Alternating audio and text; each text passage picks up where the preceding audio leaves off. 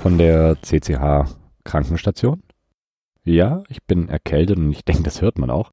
Also nicht wundern, ich wurde nicht heimlich ersetzt von den Echsenmenschen. Zumindest noch nicht. Ich klinge einfach so, wenn ich krank bin. Ich fange wie immer einfach mit den Neuigkeiten an.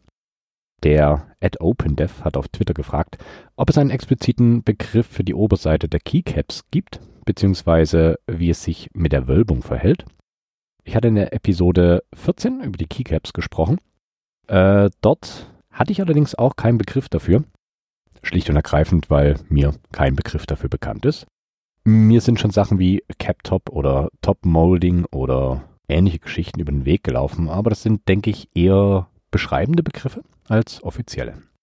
In das Gespräch hat sich dann noch der Ad-Netzverweigerer eingeschaltet und angemerkt, dass das Cap-Top auf jeden Fall immer vom allgemeinen Keycap-Profil abhängig ist was noch mit eingebracht wurde, ist der Begriff achsensymmetrisch und der Begriff ist auf jeden Fall, finde ich, sehr bezeichnend und definitiv auch bildlich für die Keycaps. Hatte ich, glaube ich, zumindest nicht mit in der Episode 14 und wollte den hier einfach nochmal nachtragen. Achsensymmetrisch beschreibt, äh, wie der Name schon sagt, inwieweit die Achsen symmetrisch sind. Wenn ihr jetzt denkt, was heißt das? Kurz zum sich besser vorstellen können. XDA zum Beispiel ist achsensymmetrisch, weil alle Caps die gleiche Höhe haben und die gleiche Wölbung an jeder Seite. SA zum Beispiel ist nicht achsensymmetrisch durch die unterschiedliche Wölbung in jeder Reihe, beziehungsweise dem Profil an sich. Also danke für die aufschlussreiche Ergänzung. Dann sind hier Teile für die neuen Franken-Switches angekommen. Das sind zum einen Switches, und zwar die Akku CS Silver. Das sind lineare 3-Pin-Switches, mit transparentem Top-Housing aus Polycarbonat, mit einem grauen Bottom aus Nylon. Der Stem ist aus POM und in dem gleichen Grau wie das Bottom. Außerdem ist der Stem in partiellem Box-Design, also nicht wie die Keilbox-Switches komplett, sondern eben nur ein Teil davon ist boxed. Der Vorteil daran, er ist mit MX-Switches kompatibel. Das war eine Prämisse, die ich an die Switches hatte. Der Pre-Travel der Switches ist bei 1 mm und der Total Travel bei 3 mm. Preislich sind die Switches recht günstig. 45 Stück gab es für 17 Dollar. Das macht einen Stückpreis von nur 37 Cent pro Switch. Und das ist wirklich recht günstig. Die Switches selber kommen leicht pre-looped und in einer wirklich recht netten Verpackung. Das sind kleine, kleine schwarze Kästen mit den jeweils 45 Stück drin. Bei den Switches war ich hauptsächlich scharf auf den Stem und das Bottom. Der Rest ist mir relativ egal gewesen, da der eh wegkommt. Die verbaute Stahlfeder ist mir persönlich mit 45 Gramm eh deutlich zu leicht. Und der Sound ist eigentlich ganz nett und fast schon ein bisschen foggy. Ich kann mal probieren, ob ihr das hier vielleicht hört.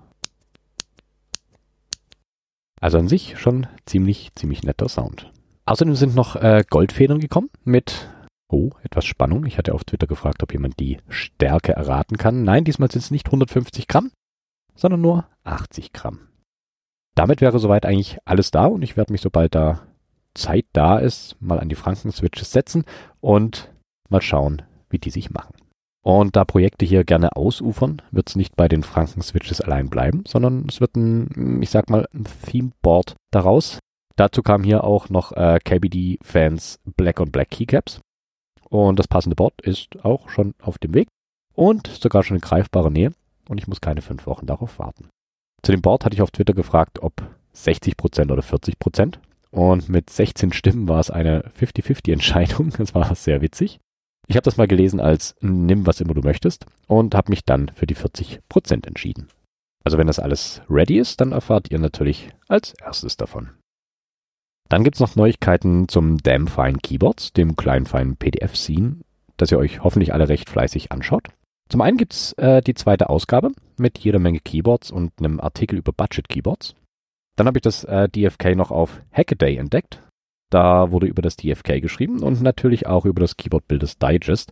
Ziemlich cool und macht mich ein kleines bisschen stolz. Da wurde auch angemerkt, dass es doch cool wäre, die Deskmat mit zu erwähnen, die für die Fotos benutzt wurde. Das werde ich mal ausprobieren und ist natürlich eine ganz nette Ergänzung zu den üblichen technischen Details. Wer das äh, Damfine Keyboards noch nicht kennt, das Ganze gibt's auf damfinekeyboards.com. Packe ich euch aber auch alles in die Show Notes. Dann hat mir noch der Farid vom Duumvirat, vielleicht noch eher bekannt unter dem Namen Mac Mittwoch Podcast geschrieben. Farid fand die letzte Episode über die Nixdorf Keyboards relativ interessant und dann hat sich auch noch rausgestellt, dass Farid ehrenamtlich im Nixdorf Museum in Paderborn tätig ist. Coole Sache und wenn ich mal dort oben bin, dann schaue ich mir das auf jeden Fall an und klaue mir die Nixies aus den Ausstellungsstücken. Nein, natürlich nicht. Witzig, aber wie sich manchmal Kreise schließen. Coole Sache. Soviel zu meinen Neuigkeiten, also direkt weiter zu den News.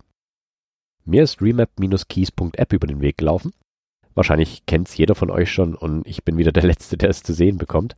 Das ist eine Webseite mit einer Menge Funktionen. Ihr könnt da drauf die Firmwares erstellen und direkt flashen. Habt einen an das Layout angepassten Key-Tester. Die Keys lassen sich sehr einfach mappen ohne Keycodes. LED-Kontrolle, Makroeditor, Layout-Editor und jede Menge mehr. Einzige Voraussetzung ist eigentlich nur der Chrome-Browser. Oder einer, der auf Chrome basiert. Also anschauen lohnt sich da definitiv. Außerdem gab es noch einen Group by namens Cut KAT Cyberspace. Da gab's eine kleine Überraschung an sich ein nettes kleines Keycap-Set mit dunklen Caps und grünen Zeichen. Da hat sich ein Schreibfehler eingeschlichen, der nun auf allen Sets, und das sind wohl anscheinend nicht wenige, zu finden ist. Zumindest auf den Cut Cyberspace Text Mod Kits. Da gibt's statt dem Function Key einen Function Key. Nicht so geil und Rechtschreibprüfung so wichtig. Dann war da noch die Ergotonic F24, eine Monoblock-Split, bei der die beiden Seiten mit einem ziemlich coolen Mechanismus auseinandergeschoben werden können, also ähnlich wie manche andere Boards, zum Beispiel das Apple Adjustable Keyboard oder ähnliche. Auch eine ganz nette kleine DIY-Erfindung. Dann gab es noch die, ich nenne sie mal Super Prionic Plank. Das ist die Combo aus einer Blank und einer Prionic, also zwei ortholineare Keyboards übereinander, Ganz witzig, wenn so viele Tasten benötigt werden. Außerdem kreuze noch die äh, Gherkin meinen Weg. Die Gherkin ist eine 30% ortholineare Tastatur, so weit so klein. Die Gherkin die hat nun mit Hilfe von Amoeba Single Switch PCBs eine Reihe zusätzlich bekommen. Die hängt unten am Board und bietet sechs Keys mehr. Von links sind das dreimal One-Unit-Keys, eine Zwei-Unit-Key quasi als Leertaste gedacht und danach nochmal zwei One-Unit-Keys. Das ist eine ganz coole kleine Erweiterung für die 30 Prozent. Ich muss ja sagen, 30 Prozent wären mir persönlich doch zu klein, aber die Plus-Plus-Erweiterung bringt da noch ein klein wenig mehr Komfort. Ich bleibe dann eher so bei 40 Prozent und aufwärts. Ein weiteres abgefahrenes Keyboard ist die Viosulu. Ich hoffe, ich spreche das richtig aus. Das ist eine Split, die nicht auf dem Schreibtisch liegt, sondern an den Unterarm fixiert wird. Das Ding ist komplett 3D gedruckt und ich äh, glaube, kein Keyboard ist mehr Cyberpunk als das Ding. Prinzipiell ähneln die Keys einer Daktyl, also mit Wölbung und das Daumencluster ist dann nochmal um 180 Grad gedreht, also weg vom eigentlichen Alpha-Block. Wie gesagt, sieht ziemlich abgefahren aus und ihr solltet euch das unbedingt anschauen. Und wer Spaß an solchen abgefahrenen Keyboards hat, beziehungsweise am Cyberpunk-Style, kann sich auch die FCS 42S anschauen. Das ist eine Split, die in der, ich sag mal, Grundposition 3x6 Keys pro Seite bietet. Das Ganze ortholinear, zumindest in der Grundposition. Die einzelnen Spalten der Split lassen sich auf einer Schiene in der Höhe verschieben und anpassen, aber auch die Winkel zwischen den Fingern lassen sich dank eines lustigen kleinen Mechanismus anpassen. Aus dem Grund hängt da natürlich keine PCB drunter, sondern nur einzelne Kabel und das macht einen ziemlich, ziemlich coolen Look. Und zu guter Letzt, und ich weiß nicht, ob es ein April-Scherz ist, Keychron hat das nächste Board aus der Q-Serie rausgehauen, die Q4. Das ist eine 60% QMK-kompatible Tastatur mit einem Alu-Case, RGB und wie immer auch das Ganze in Hot Swap. Die Rohvariante gibt's für 149 Dollar und die voll vormontierte für 169. Geht ganz schön gut ab bei Keychron. Soweit mal die News. Hier gibt's natürlich auch immer noch sowas wie ein Hauptlernthema.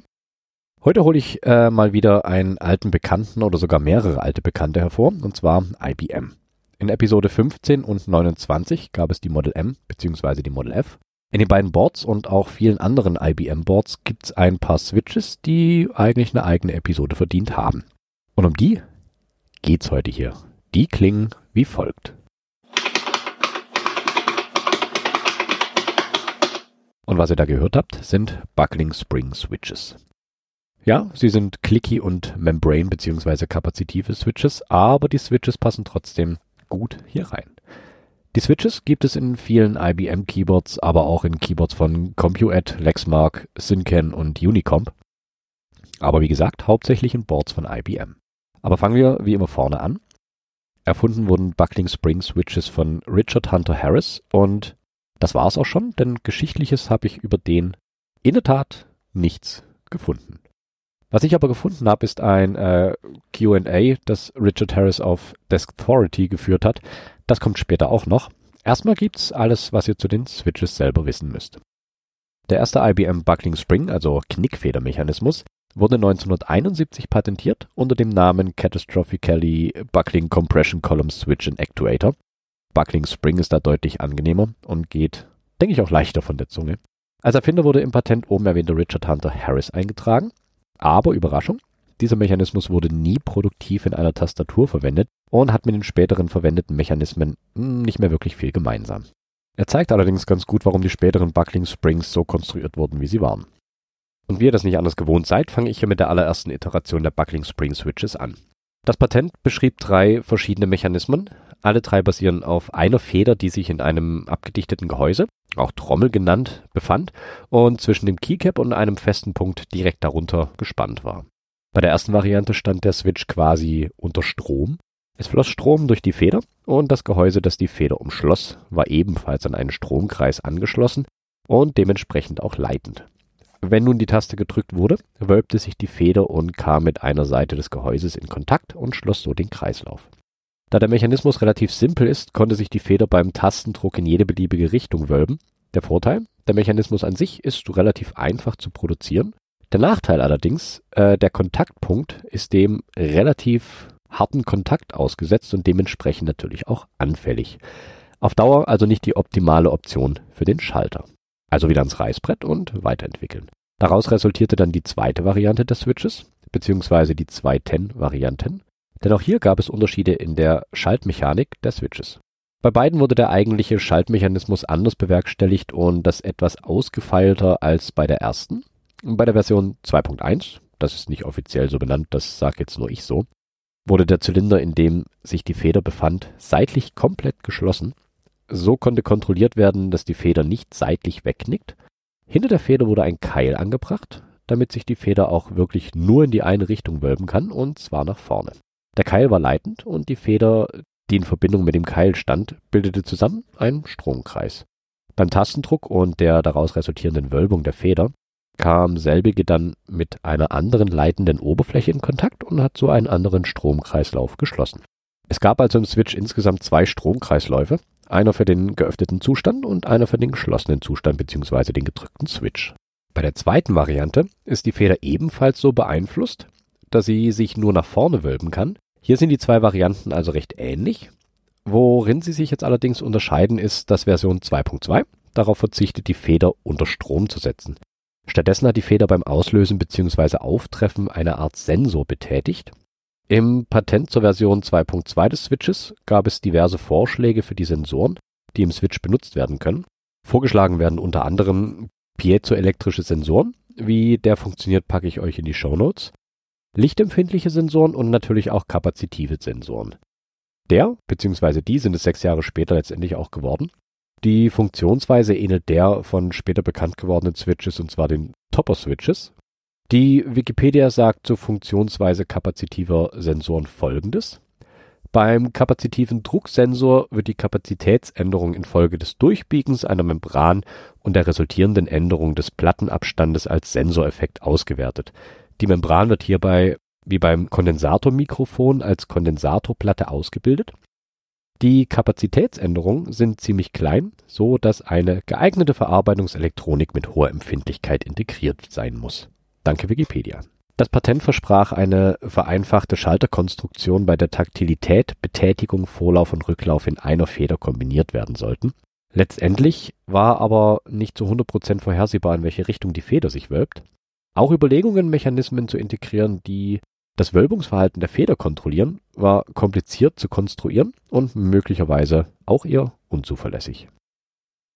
Eine weitere Variante ist der 1977 von IBM patentierte Buckling Spring Torsional Snap Actuator.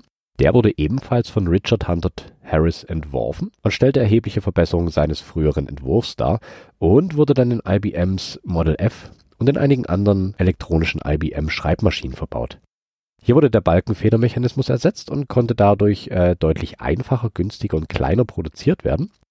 Dadurch war es auch möglich, sehr flache und äh, preiswerte Tastaturen zu produzieren, die aber die gleichen Eigenschaften wie die Balkenfeder aufwiesen. Das Problem des Ur-Buckling-Spring-Patents ist, dass bei einem Mechanismus, bei dem eine gerade Feder an zwei festen Punkten befestigt war und zusammengedrückt wurde, das heißt, sie wurde heruntergedrückt, die Richtung, in der die Feder knickte, relativ unbestimmt war.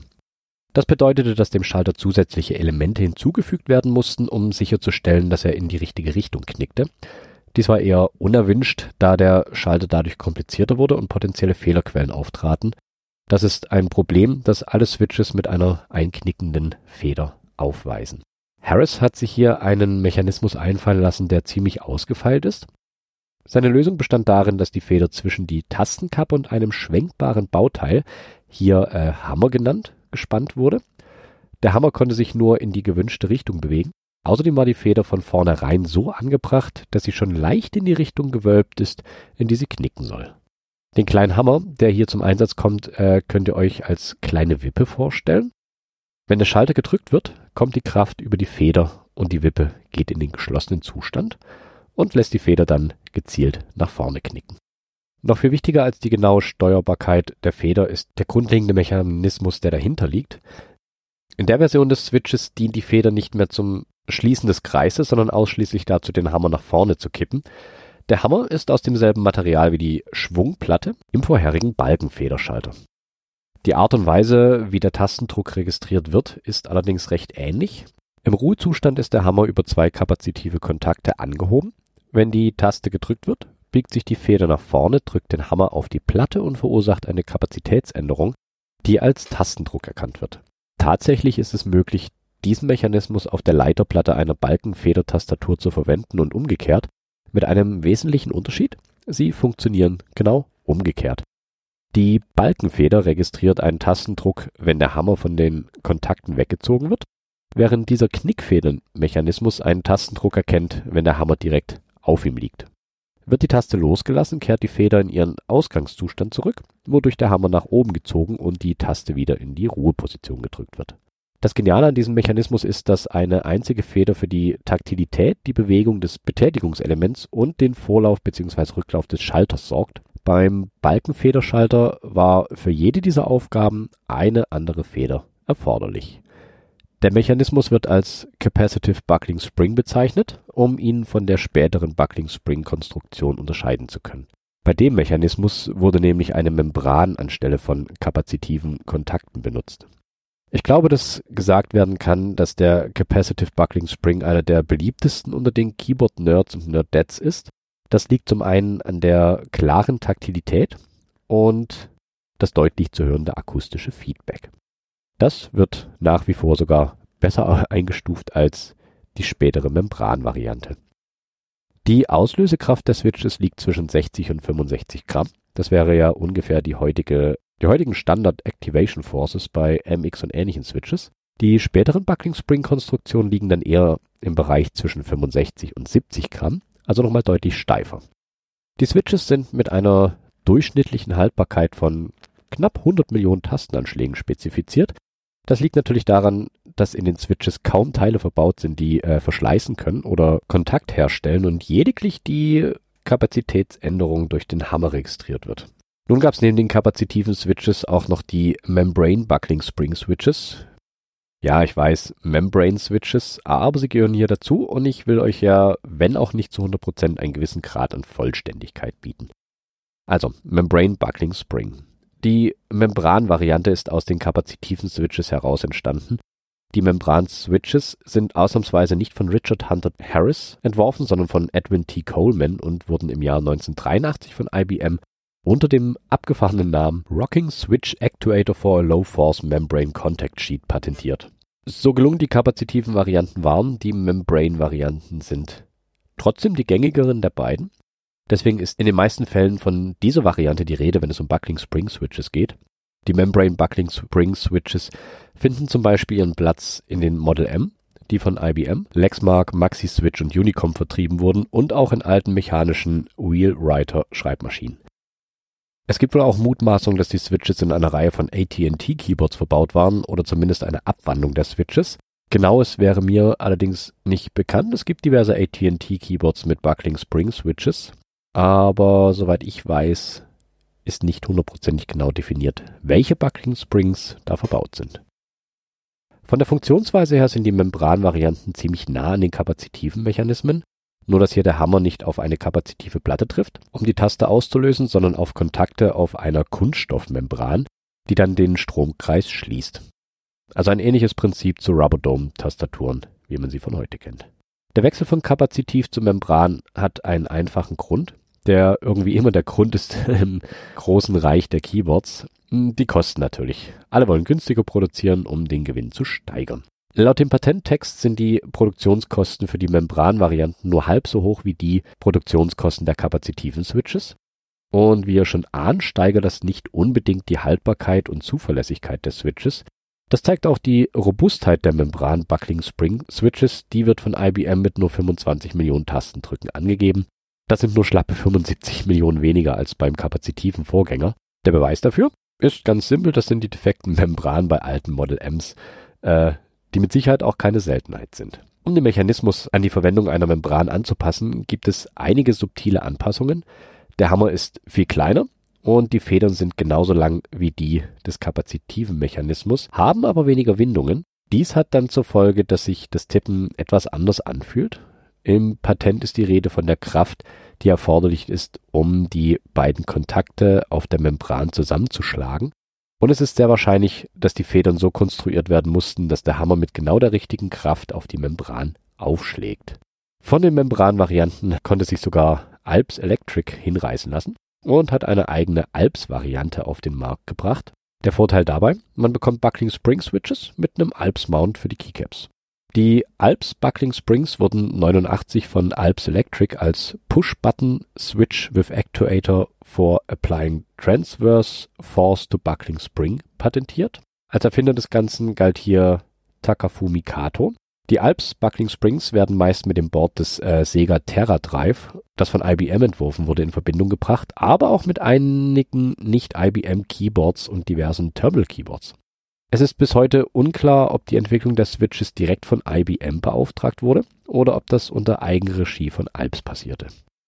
Dem Patent nach war der Schalter so konzipiert, dass das Profil des Switches flacher ist als das anderer Buckling Spring Switches, ähnlich wie bei den IBM und Brother Buckling Springs, funktioniert die Alps-Version auch mit dem Hammer über Membranmechanismus. Der Unterschied ist allerdings, dass der Hammer einen kleinen Mitnehmer hinter der Feder hat. Der drückt die Feder während der Bewegung nach vorne und dieser Mitnehmer wird laut Patent als notwendig bezeichnet, um den Switch so kompakt wie möglich zu produzieren, weil eine kürzere Feder nicht richtig nach vorne wegknicken würde. Bei Buckling Spring Switches sind die Federn eines der wichtigsten Komponenten. Das Patent definiert die genauen Beschaffenheiten, die notwendig sind, damit der Switch so funktioniert, wie er soll. Die Federn benötigen eine spezifische Toleranz. Dadurch, dass die Alps-Varianten diesen kleinen Mitnehmer hinter der Feder haben, der sich um das äh, Einknicken kümmert, wurde gemutmaßt, dass Alps hier auch günstiger produzierte Federn nutzen konnte, um so den Switch im Allgemeinen auch günstiger zu machen. Wie ich vorhin schon gesagt habe, ist die Feder der Alps Switches kürzer als die der IBMs. Demnach ist der Tastenweg auch kürzer aber es braucht wie erwähnt das kleine Extrabauteil, diesen Mitnehmer, damit die Feder korrekt knickt. Außerdem braucht es auch weniger Kraft als bei den IBMs. Allerdings sagen Menschen, die beide Switches probieren konnten, dass die Alps bei weitem nicht so befriedigend waren wie die von IBM. Der Stem der Alps Buckling Springs bzw. der Aufnahmepunkt für die Keycaps ist komplett kompatibel mit Alps Switches bzw. Caps der Serie SKCL und SKCM. Welche das sind, könnt ihr auch in der CCH-Episode über Alps nachhören. Wenn ihr das nicht eh schon gemacht habt, sucht da einfach mal in den vergangenen Episoden. Ich komme jetzt zu einem wirklich netten kleinen Community-Ding, was es leider viel zu selten gibt. Äh, und zwar das vorhin schon erwähnte Interview mit Richard Hunter Harris, dem Erfinder der Buckling Springs auf Desk 40. So ergibt sich die Möglichkeit, das Ganze mal aus der Sicht des Erfinders zu sehen und man hat die Meinung aus erster Hand. Auf Reddit hat ein User probiert, die interessantesten Fragen rauszupicken und hat die zusammengefasst. An denen werde ich mich hier auch orientieren. Außerdem habe ich das Ganze in Deutsch übersetzt. Ich verlinke euch den Desk Authority Thread aber auch, damit ihr die ungefilterte englische Wahrheit habt. Also hier nun das Interview.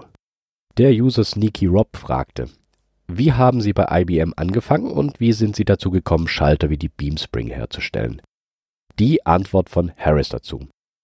Ich habe bei IBM an einem für Sie neuen Standort im Research Triangle Park zwischen Relay und Durham NC angefangen. Der Zweck der Abteilung war es, ein Tastaturdesign zu entwickeln, das auf allen neuen IBM-Systemen verwendet werden konnte. Das war 1965 jedes System hatte seine eigene Anforderung an die Tastatur und der Gedanke, dass jedes System seine eigene einzigartige Mechanismen bzw. Tastenkappen entwickeln würde, war ein offensichtlicher unternehmensweiter Albtraum. Ein kleiner Kern von Maschinenbau und Elektroingenieuren, hauptsächlich aus Endicott, New York, zog in die Gegend von Relay und begann mit einem halben Dutzend neuer Mitarbeiter mit der Arbeit. Ich und zwei weitere Absolventen der NC State University schlossen sich der Gruppe an unser erstes Projekt war die Emulation der Selectric Schreibmaschinentastatur. Der Anschlag und die Benutzerfreundlichkeit der Selectric waren der Goldstandard. Das Konzept bestand darin, einen Streifen mit kleinen Membranschaltern unter der Rasterfeder des Tastenhebelmechanismus zu installieren und die Tastenhebelanordnung mit einem Magneten zu steuern. Das Tastgefühl blieb erhalten, aber das Design entsprach nicht dem Bedarf an anpassbaren Tastenlayouts und war sehr teuer. Der Bedarf an einem modularen Schlüsselmechanismus war klar und ich befand mich in der Mitte der Gruppe, die ihn verwirklichen konnte. Also begann ich mit Konzepten für Tastenmechanismen, die einen ähnlichen Anschlag wie die des Electric und die nötige Flexibilität boten, die mit dem Auftrag der Abteilung vereinbar war. Die nächste Frage ist von Set the Man. Welche Tastaturen benutzen Sie heutzutage? Die Antwort von Harris dazu? Ich war noch nie ein besonders begeisterter Tastaturtyp, meine Tippfähigkeiten kommen kaum an meine Handytastatur heran, die ich schrecklich finde. Derzeit benutze ich eine kabellose Logitech-Tastatur Rubberdome Basic. Ziemlich schlimm zu hören, aber gut, so soll's sein. Setteman fragte außerdem, was ist Ihre persönliche Lieblingserfindung, wenn Sie eine haben? Harris antwortete dazu folgendes. Das ist eine schwierige Frage. Neben Tastaturen habe ich über 25 Jahre lang Drucker und andere Verkaufsgeräte entwickelt auf zwei große Tastaturprojekte folgten drei große Druckerprojekte und dazwischen verschiedene andere Projekte. Ich habe an über 80 Patenten mitgewirkt, von denen es vielleicht die Hälfte in ein Produkt geschafft hat. Ich denke jedoch, dass die Knickfeder der Tastatur F mein Favorit ist. Die Knickfeder scheint ein Muster an Eleganz zu sein, mit nur wenigen Teilen erfüllt sie die Funktion einer hervorragenden Tastatur. Das klingt dann definitiv schon wieder eher nachvollziehbar. Sharktastic fragt, wie fühlt es sich an, dass Ihre Schalterdesigns auch Jahrzehnte nach Ihrem Entwurf noch so viel Einfluss und Anhängerschaft haben? Dazu sagte Harris folgendes, es ist demütigend ein Segen und sehr befriedigend. Ich bin während meiner gesamten beruflichen Laufbahn Christ gewesen und mein Lebensvers ist Kolosseer 3,23 Nord. Was immer ihr tut, arbeitet von Herzen als für den Herrn und nicht für die Menschen. 24, weil ihr wisst, dass ihr vom Herrn das Erbe als euren Lohn erhalten werdet, ihr dient dem Herrn Christus. Zur Zeit der Entwicklung taten wir das Beste, was wir für das Sounddesign tun konnten. Wir befanden uns in einem Umfeld, in dem Qualität groß geschrieben wurde. Die gegenwärtige Aufmerksamkeit und das Interesse sind ein unerwarteter Segen des größeren Designers, der ich bin. Die zweite Frage von Sharkatastic 1972 haben sie dieses Schalterdesign Patentnummer US 3693059A entwickelt, das, soweit bekannt, nie in ein Produkt umgesetzt wurde. Haben Sie irgendwelche Erkenntnisse darüber und war er ein Kandidat für die Verwendung bzw. Produktion? Hier die Antwort dazu. Die Zuverlässigkeit des Kontakts in diesem Entwurf war fraglich zu der Zeit war ein N-Key Rollover eine Voraussetzung für Tastaturen mit hohem Durchsatz und wir wussten nicht, wie wir das wirtschaftlich mit einem Kontakt erreichen konnten.